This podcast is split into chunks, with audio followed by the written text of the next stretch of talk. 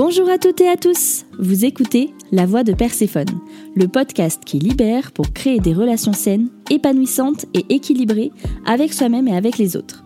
Je m'appelle Marilyn, je suis coach holistique et je suis là pour vous aider à honorer toutes les facettes de votre être, vos parts d'ombre et de lumière et à guérir vos blessures émotionnelles. Alors dans ce podcast, chaque vendredi, on va parler spiritualité, psychogénéalogie, relations et tout ce qui touche à votre épanouissement personnel. Il est grand temps de sortir des schémas toxiques qui vous retiennent pour vivre une existence plus douce et plus sereine. C'est parti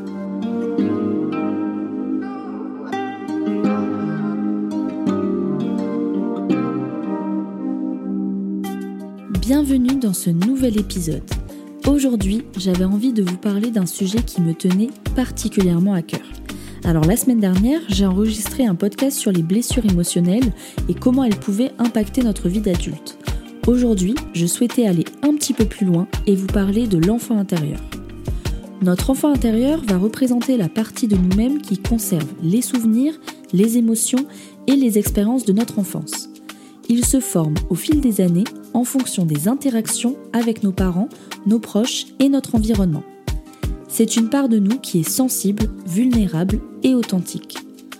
Comme on l'a vu précédemment, notre enfant intérieur peut porter des blessures émotionnelles causées par des expériences difficiles vécues étant enfant et lorsqu'elles ne sont pas prises en charge, elles vont venir affecter nos relations, nous pousser à répéter des schémas néfastes, entraver notre confiance en nous et nous empêcher d'atteindre notre plein potentiel.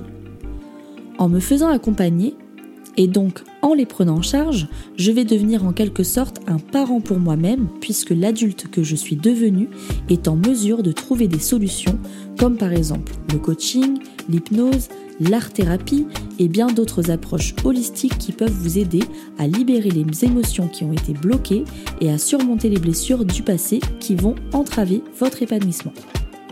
Moi, par exemple, durant mes accompagnements, je vais utiliser des outils tels que l'écriture intuitive, la visualisation ou encore des exercices d'imagerie guidée pour aider mes clients à reconnaître et à valider les émotions de leur enfant intérieur.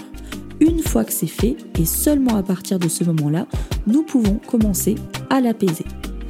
C'est un travail qui va demander énormément de bienveillance et de compassion envers soi-même. Parce que si je juge ou je critique mes blessures, on est bien d'accord que je ne les prends absolument pas en charge. Au lieu de ça, je m'enferme dans une espèce de victimisation. Alors que la réalité, c'est que nous sommes en capacité de nous offrir le même amour et le même soutien que nous apporterions plus naturellement à un enfant qui en aurait besoin. Alors moi j'aimerais partager avec vous mon histoire personnelle. Je vous ai raconté pas mal de faits marquants de mon enfance que vous retrouverez dans l'épisode 3. J'ai eu la chance de pouvoir me faire accompagner par plusieurs thérapeutes. J'ai fait des séances en individuel et des séances en groupe et aujourd'hui, j'utilise avec mes clients les outils qui m'ont été transmis, que j'ai moi-même testés et qui ont vraiment été transformateurs pour moi. J'ai pu identifier les besoins de ma petite fille qui n'avait pas été nourrie, comme par exemple le besoin de sécurité, de protection et apaiser une blessure qui est très présente chez moi, qui est celle du rejet. Je vais prendre comme exemple une séparation qui a été très difficile à accepter pour moi en 2018. J'ai compris quelques années plus tard que ce qui avait été un vrai choc, ce n'était pas la séparation en soi, mais c'était surtout le fait que ce soit mon partenaire qui me quitte. En réalité, c'était la première fois que ça m'arrivait et c'est venu raviver une blessure tellement profonde et tellement enfouie à moi, en moi, que j'étais incapable de raisonner normalement lorsque ça s'est passé. La réalité, c'est que c'est la petite fille blessée en moi qui a surréagi parce que ça lui a tout simplement rappelé ses besoins qui n'étaient pas nourris.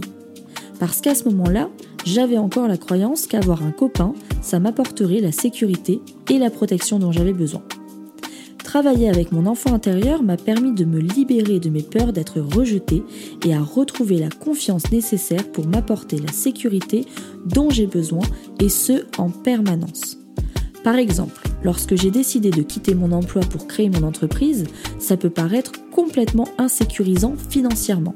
Mais parce que je suis désormais en capacité de m'apporter cette sécurité au quotidien, en me rassurant, en écoutant mes envies, en écoutant mes besoins et surtout en respectant mon temps et mon énergie pour faire ce qui me fait vraiment vibrer, je n'ai plus besoin d'être avec quelqu'un.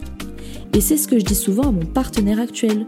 Je n'ai pas besoin de lui. Et ça n'a rien d'égoïste ou de prétentieux, ça veut simplement dire qu'il peut se détendre et que nous sommes à mon sens dans une relation saine et apaisée, qui est juste respectueuse de nos besoins mutuels. L'aimer devient alors un choix merveilleux au lieu d'être une nécessité désespérée. Parce que si je mets sur l'autre la responsabilité de me rendre heureuse ou de combler mes propres besoins, je vais créer des attentes et je vais perdre totalement mon pouvoir. Voilà, nous arrivons à la fin de cet épisode sur l'enfant intérieur. J'espère que cela vous a apporté des pistes de réflexion sur ce sujet. N'oubliez pas que ce voyage peut être parfois complexe, mais qu'il est aussi empreint de compassion, de douceur et de bienveillance envers nous-mêmes. Si vous souhaitez en savoir plus ou partager votre expérience, n'hésitez pas à me contacter. On se retrouve la semaine prochaine pour un nouvel épisode où je parlerai des liens familiaux. À bientôt!